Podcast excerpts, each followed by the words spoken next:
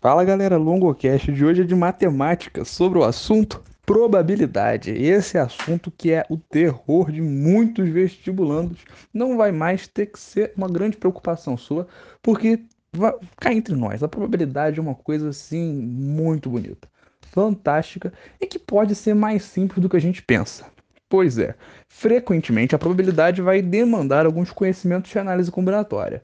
Mas a análise combinatória é um conteúdo que você já viu aqui no Longocast e eu espero que você já tenha visto também na sua vida acadêmica. Se não foi o caso, vale a pena você dar uma conferida naqueles podcasts para entender as possibilidades que vão estar né, em volta, no entorno de alguns dos tópicos da probabilidade que nós vamos falar aqui. É claro que o assunto probabilidade não se esgota nesse podcast. A gente vai trazer uma noção geral, mas não vai ter como trazer vários exemplos ou possibilidades mais aprofundadas dentro da probabilidade. Claro que nós temos conteúdos, como é o caso da probabilidade condicional, que nós iremos abordar de maneira um pouco mais superficial aqui. E se for possível, aprofundaremos, talvez com uma pílula no YouTube. Mas até lá, vamos em parte, porque a probabilidade é, em essência, um ramo da matemática que vai estudar fenômenos aleatórios. Aí você pensa, qual a probabilidade de, por exemplo, um dado que você joga, um dado de seis faces não viciado, cair com a face 1 para cima? Poxa, pelo amor de Deus, isso é a pergunta daquelas mais ridículas que você faz. É probabilidade de um sexto. Beleza, se você jogar seis vezes, vai cair em cada uma das vezes uma face? Isso é uma pergunta que eu acho que é fantástica para a gente começar o estudo da probabilidade, que é da gente ter a compreensão de que nem tudo que é provável acontece. Então, se às vezes você encontra alguma questão de probabilidade, muito cuidado com achismos, porque os nossos achismos podem atrapalhar a interpretação da questão. Então pensa, eu digo que eu tenho, por exemplo, a probabilidade de ter um em seis de um número determinado cair quando eu jogo um dado. Um, dois, três, quatro, cinco ou seis. Mas se eu jogar seis vezes e eu tiver muito azarado, né? Claro que a gente brinca com o conceito de sorte nesse caso, a gente sabe que isso é um pouco complexo, mas a gente deixa isso quieto. Eu posso ter seis vezes o número um, como aconteceu uma vez. Eu estava jogando RPG, sim, eu sou nerd, com meus amigos lá no nono, oitavo, nono ano. Foi a última vez que eu joguei um RPG envolvendo conteúdos relativos à magia negra. Porque a gente estava num enfrentamento contra um ser demoníaco. Eu falei, se os quatro dados caírem um, eu nunca mais jogo com essa temática, apenas outros conteúdos, e os quatro dados caíram um eu saí andando da biblioteca onde nós estávamos e fui para dentro da capela do colégio. Fiz o sinal da cruz e pensei: o que eu fiz com a minha vida? Brincadeiras à parte, a gente sabe que a probabilidade vai ser o quê? Essa questão dos fenômenos aleatórios. Nesse caso, havia a probabilidade de que cada um desses dados caísse, com a face 1, 2, 3, 4, 5 ou 6. Então, a gente já começa com alguns conceitos fundamentais. O que é o fenômeno aleatório? É um fenômeno que pode ser repetido sob as mesmas condições, mas que vai produzir resultados que não estão sob o nosso controle. Ah, se eu tivesse com um dado viciado, como às vezes acontece cassino por aí fora. Isso aí é outra história. Quando a gente está trabalhando com um dado normal, a gente não vai trabalhar com conteúdos ou com um fenômeno que possa ser controlado por nós, entende? Então, lançamento de um dado, lançamento de uma moeda, quando a gente escolhe uma carta em um baralho, são fenômenos que contam com certa aleatoriedade. E aí, como eu falei, a gente deduz alguns conceitos principais da probabilidade, como é o caso do espaço amostral e o evento. O espaço amostral é o conjunto de todas as possibilidades de um experimento. Nesse caso que eu falei, qual é a probabilidade do dado cair com a face, por exemplo, a face 6, que naquele RPG aleatório lá que eu tava falando. Se eu só ganho de um determinado oponente, você cai a face 6. Sim, eu sou nerd. Eu jogava e ainda jogo, ainda gosto pra caramba. Aliás, se você também gostar, chama nas redes sociais que a gente combina um RPG maneiro aí. Bom, a probabilidade aí depende de quantos números eu quero. Primeiro a gente tem que delimitar o espaço amostral. Espaço amostral todas as possibilidades que existem para esse experimento. Pode cair qualquer uma das faces. Então, se eu tenho as faces 1, 2, 3, 4, 5, 6, eu tenho um total de 6 faces. Logo, no lançamento de um dado, o meu espaço amostral é igual a 6. O evento. O evento é um subconjunto do espaço amostral. Longo, por que você está usando esse termo esquisito? Porque pode ser que você faça uma prova que demande um conhecimento teórico. Se você não precisa disso, se liga na seguinte situação. O evento é uma parte do espaço amostral que vai condizer com o que você quer. Eu, por exemplo, para ganhar um determinado oponente, eu preciso tirar o número 6. Mas vamos pensar que eu estou enfrentando um cara mais fraco, por exemplo. Pô, posso tirar 5 ou 6. Hum, interessante. 5 ou 6. Eu tenho quantos elementos? 2. Então, se eu preciso de um 5 ou de um 6, isso significa que o que eu preciso, o que eu quero, ou o meu evento, o que é favorável à minha probabilidade, ao meu desejo, equivale a dois números, dois, dois pontos, digamos assim, desse meu conjunto, que é o espaço amostral. Então eu tenho 5, eu tenho 6, que são dois, dois elementos que são favoráveis ao meu desejo.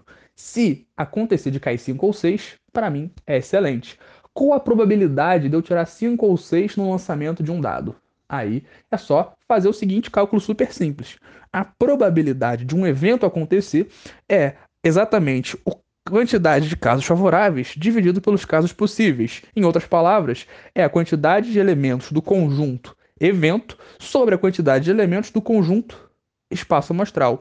Nesse caso, elementos do evento. 2, 5 e 6. Espaço amostral, 6. 1, 2, 3, 4, 5, 6. Probabilidade, 2 sextos ou 1 terço. Passando para porcentagem, 33,3333333333333 e muitos outros 3 até o infinito por cento. Isso é a minha probabilidade. Significa que isso vai acontecer? Não. Da mesma forma que, se nesse caso, teria uma probabilidade, sei lá, 66,67% de chance de cair um número desfavorável a mim. Pode ser que caia um número favorável. E aí, como é que você lida com isso? Você tem que aceitar. Você não controla a probabilidade. E aí que entra a questão central desse conteúdo. Está fora do controle. E por isso que você trabalha com esse cálculo. É um cálculo meramente probabilístico. Tem infinitas aplicações, uma das minhas favoritas é a mecânica quântica. Quando você vai ver lá a equação da onda de Schrödinger, meu amigo, isso dali é coisa. A poesia em forma de números. Isso dali é, é coisa que. É um artista, né? Um artista. Schrödinger, artista. Bom, mas aí a gente não vai ficar se preocupando com mecânica quântica para os vestibulares. A gente vai pensar na probabilidade aplicada com conteúdos, às vezes, mais normais, mais simples, mais banais situações mais corriqueiras, como é o caso de trabalho com cartas, trabalho com dados, trabalho com coisas semelhantes a essa. E aí a gente tem que tomar um grande cuidado, que é, por exemplo, quando você vai utilizar a probabilidade no lançamento de um dado. Ou, por exemplo, na questão de biologia. Ah, um determinado casal que tem um alelo azão, azão, azinho, azinho, é, quer saber a probabilidade de ter um filho homem e é, que seja albino.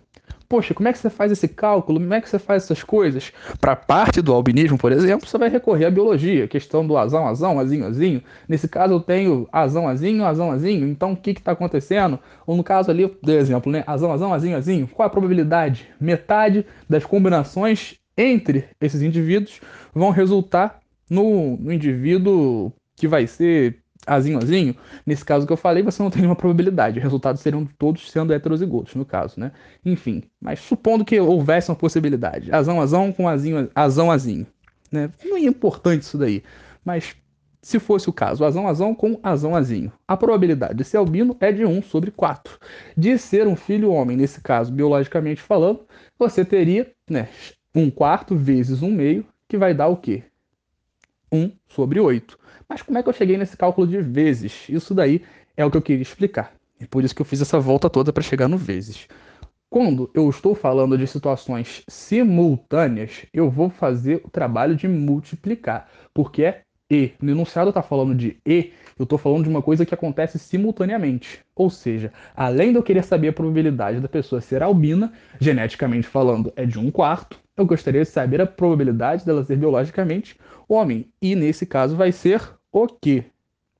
Um meio, né? Então vai ter o seguinte: um quarto e um meio. Nesse caso, E vai ser a questão de multiplicação. Por isso você faz um quarto vezes um meio, que vai dar um oitavo. Beleza? Essa é a questão central, é a questão fundamental do estudo da probabilidade dentro da biologia, por exemplo, que é você saber manipular os dados e informações do enunciado de modo a poder correlacionar as probabilidades de cada um deles para aplicar numa questão. Longo, vai cair só com biologia? Muito pelo contrário, a matemática vai ser o que mais vai exigir de você o conhecimento de probabilidade. Por exemplo, se eu quiser saber relacionado a cartas, um baralho, o baralho geralmente vai ter o quê? 52 cartas, né, que vão ser divididas entre quatro naipes, né, copas, ouros, paus e espadas, e vão ter três elementos, né? Aí, para o desespero do bolsonarismo, três elementos que vão ser A, 2, 3, 4, 5, 6, 7, 8, 9, 10, J, Q, K. Olha, isso daí são elementos que às vezes não são conhecimento típico, às vezes a gente adquire na escola. Geralmente a gente aprende isso no submundo, do poker, do baralho, do buraco, né? Depende da região que você vive. Eu conheço muito aqui o buraco, né? aqui na minha região, que é um jogo muito comum, né? O presidente também é um jogo comum aqui. Então você ter esses conhecimentos aí é bacana, porque às vezes a questão não vai te informar, por exemplo, a quantidade de cartas no baralho. Aí te diz, às vezes, exigindo de você um repertório de mundo, um conhecimento que não é necessariamente obtido através da escola, mas que é bacana que você consiga também, pelo menos na aula de matemática.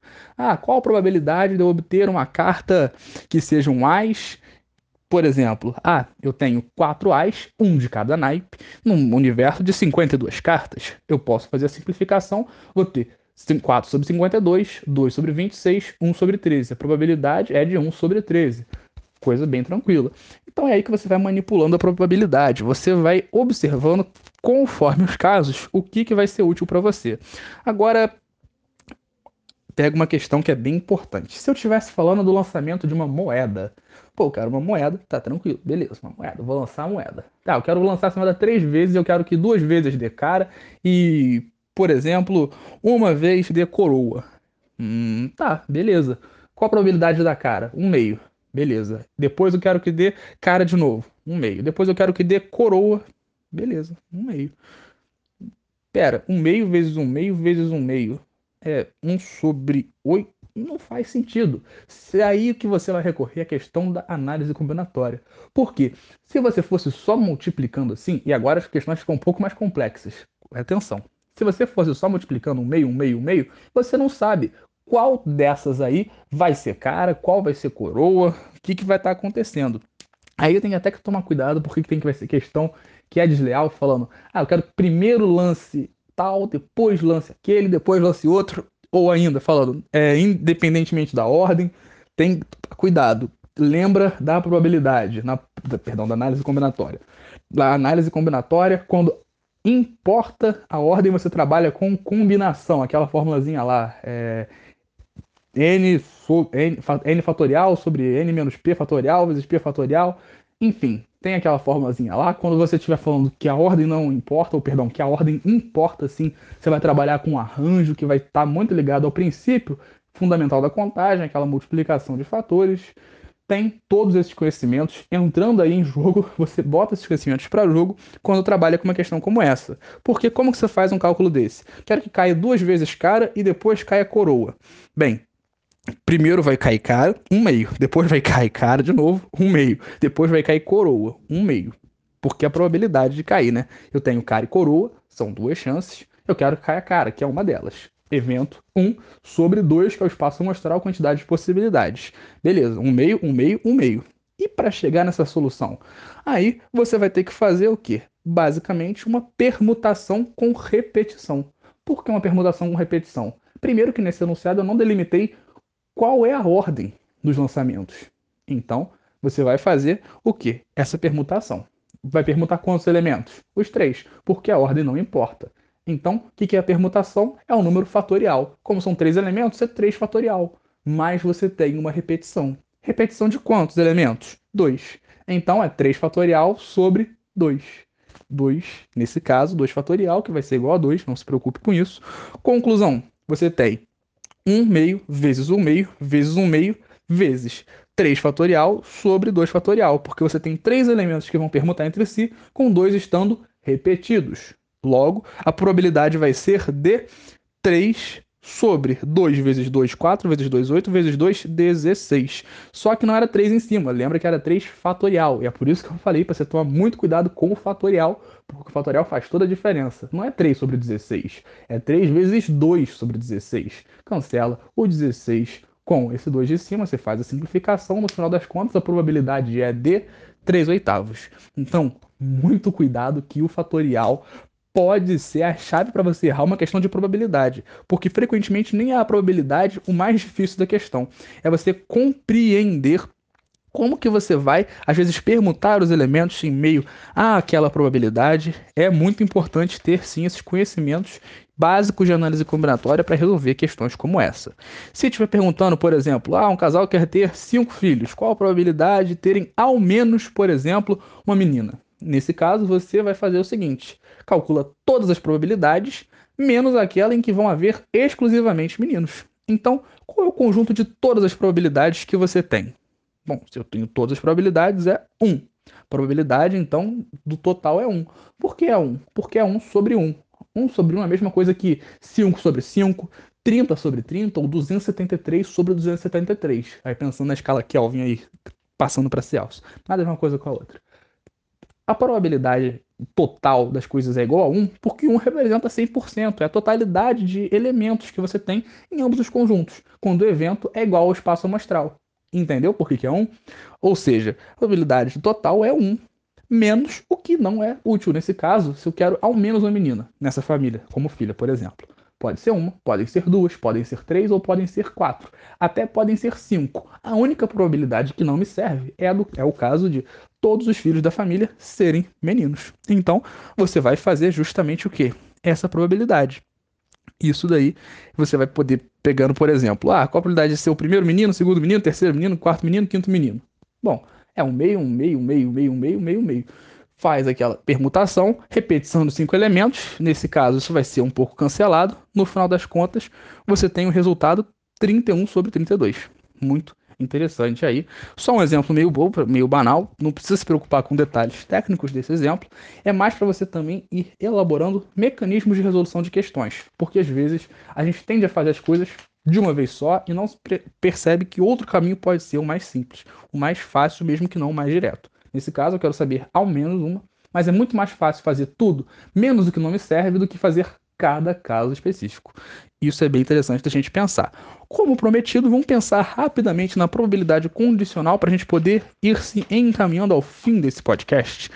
Probabilidade condicional, meu amigo, minha amiga, Mix, Mix é uma das partes mais fantásticas da probabilidade. Eu amo. Eu odiava, odiava até começar a entender. Aí eu passei a adorar. Porque, tipo, é o seguinte: frequentemente a gente trabalha muito na probabilidade condicional com uma formulazinha. Quando a gente chama, na verdade, a probabilidade condicional para jogo, é quando a gente está trabalhando com uma situação que está submetida a uma condição pré-estabelecida. A gente geralmente vai ler o seguinte: probabilidade de A ocorrido B é igual a, prob a, a probabilidade de A e B sobre a probabilidade de B. Ficou estranho, não ficou? Isso é uma fórmula, mas que não vai ser tão necessária se você conseguir utilizar o que? A chamada árvore de probabilidade. Logo, uma árvore de probabilidade, você planta um número 3 e surge uma árvore de probabilidade 52, 37%, 25%, 12,7%. Não, não tem nada a ver com biologia, com botânica, por mais bonita que seja botânica, e a probabilidade condicional. Um bonito não tem a ver com o outro. Então, é o seguinte: você vai trabalhar com como? É uma sugestão. Você pode usar essa forma, mas como eu falei, eu não vou ter como aprofundar muitos detalhes aqui. A probabilidade condicional vai ser esse momento em que você precisa de uma situação acontecendo para que aconteça outra. Exemplo de enunciado de questão. Ah, caso chova na... a probabilidade de chover na sexta-feira é de 30%. Se chover na sexta-feira, a probabilidade de chuva no sábado é de 60%. Caso não chova, a probabilidade de chuva no sábado é de 90%. Sabendo que choveu na sexta, qual a probabilidade de chover no sábado? Olha só, eu nem anotei os valores que eu falei, mas o que, que eu quero que você pense comigo? Poxa, eu estou trabalhando aqui com o seguinte: probabilidade de chover na sexta, 30%. Logo, a probabilidade de não chover na sexta, 70%. Vai, dica, vai escrevendo isso daí no formato de decimal. Probabilidade de chover na sexta, 30%, que é igual a 0,3. Probabilidade de não chover, 0,7. Como que eu faço essa árvore de probabilidade? Pega basicamente como se fosse um mini ponto, um ponto, um ponto simples. Uma seta você puxa com a probabilidade de chover, 30%. E a outra probabilidade de não chover. Não chover, beleza. Não choveu na sexta. Não choveu, choveu na sexta, não choveu no sábado. Tá, até aí tudo bem. Se você pensar na probabilidade de chover no sábado, tendo chovido na sexta, é de, nesse caso, você vai pegar ali 60%. Bom, se 60% é a chance de chover no sábado tendo chovido na sexta, a chance de não chover no sábado é de 40%. Se, por algum motivo, eu souber que não choveu na sexta, o que, que vai acontecer? A chance de chover no sábado é de 90%. ou seja, 0,9. A de não chover é 10%, ou 0,1. A questão muitas vezes vai te perguntar: Sabendo isso, qual a probabilidade de que chova no sábado? Ela pode te perguntar várias coisas. Aí você vai trabalhar com a seguinte situação. A seguinte situação. Poxa, se chover na sexta, qual a probabilidade de chover no sábado? Mas e se não chover na sexta? Qual a probabilidade de chover no sábado? Nesse caso, você vai trabalhar com o oposto à regra do E, que é a regra do ou. Ou vai acontecer uma coisa, ou vai acontecer outra. Uma não interfere na outra, elas são totalmente independentes, você não tem uma interrelação. Se uma acontecer, ela inibe o acontecimento da outra. Então, você não vai multiplicá-las, mas como elas são ambas possibilidades, você soma a probabilidade de sexta tendo chovido e na probabilidade de, de, sexta não tendo chovido, você soma uma com a outra. Porque se choveu na sexta e se não choveu no, na sexta, existe a probabilidade de que chova no sábado. Se eu quiser, por exemplo, saber qual a possibilidade, probabilidade de não chover no sábado, não sabendo o que aconteceu na sexta-feira. O cara passou a sexta-feira em coma e acordou no sábado e por algum motivo quer olhar da janela. Ele não sabe, ele quer ali saber o que aconteceu, ele só viu a previsão meteorológica dois dias antes. Pô, qual a probabilidade de não estar chovendo? Pega o seguinte, 0,4, que é a probabilidade de não chover no sábado, tendo chovido na sexta, acompanha a árvore de probabilidade aí. Acompanha o que você acabou de anotar tendo chovido na sexta, é de 0,4. Mas já tem que ter chovido na sexta. Então, como um já teve que acontecer para que acontecesse o outro, é como se estivesse trabalhando com linearidade. Um acontece e acontece o outro. Opa, apareceu o e, multiplica. 0,3 vezes 0,4 dá 0,12. Show. E de não tendo chovido na sexta, de não chover também no sábado. Aí você pega e vê. 0,1% né, é a probabilidade de não chover no sábado, não tendo chovido na sexta. Beleza. Mas para não ter chovido na sexta, qual é a probabilidade? 0,7. 0,7 vezes 0,1, porque um e o outro vai dar 0,07, não 007, 0,07. Cuidado para não confundir a chance de chuva com a gente lá doidão, espião que faz de tudo um pouco. O que, que você faz? como uma é independente da outra, mas ambas são probabilidades. São duas as possibilidades de não chover no sábado, mas são totalmente independentes uma da outra, ou uma ou outra, ambas me servindo, eu vou somá-las. 0,12 mais 0,07. Total 0,19. O que, que isso significa? A probabilidade de não chover no sábado é de 19%. Ponto vai dizer que probabilidade condicional é esse bicho de sete cabeças que geralmente pintam. É muito de boa. É questão de você pegar a arte manha. Pegar você é arte, né? Isso é arte. E a manha, o macete também de resolvendo questão. Ficou com alguma dificuldade? Entre em contato com a gente do Longocast que vamos ter o maior prazer em te ajudar. Mas a gente espera que esse podcast tenha clareado um pouco suas ideias sobre a probabilidade, que no final das contas não é esse bicho de sete cabeças pintam. É muito boa, muito bonita e muito útil para você resolver questões desde a matemática até a biologia, por exemplo. Então, espero que tenha sido útil, que você tenha gostado e se você curtiu, é só depois também, se quiser agradecer, é só entrar em contato, a gente está à disposição para trocar uma conversa, jogar um RPG ou tirar uma dúvida. Tamo aí. Muito obrigado e até a próxima. Valeu!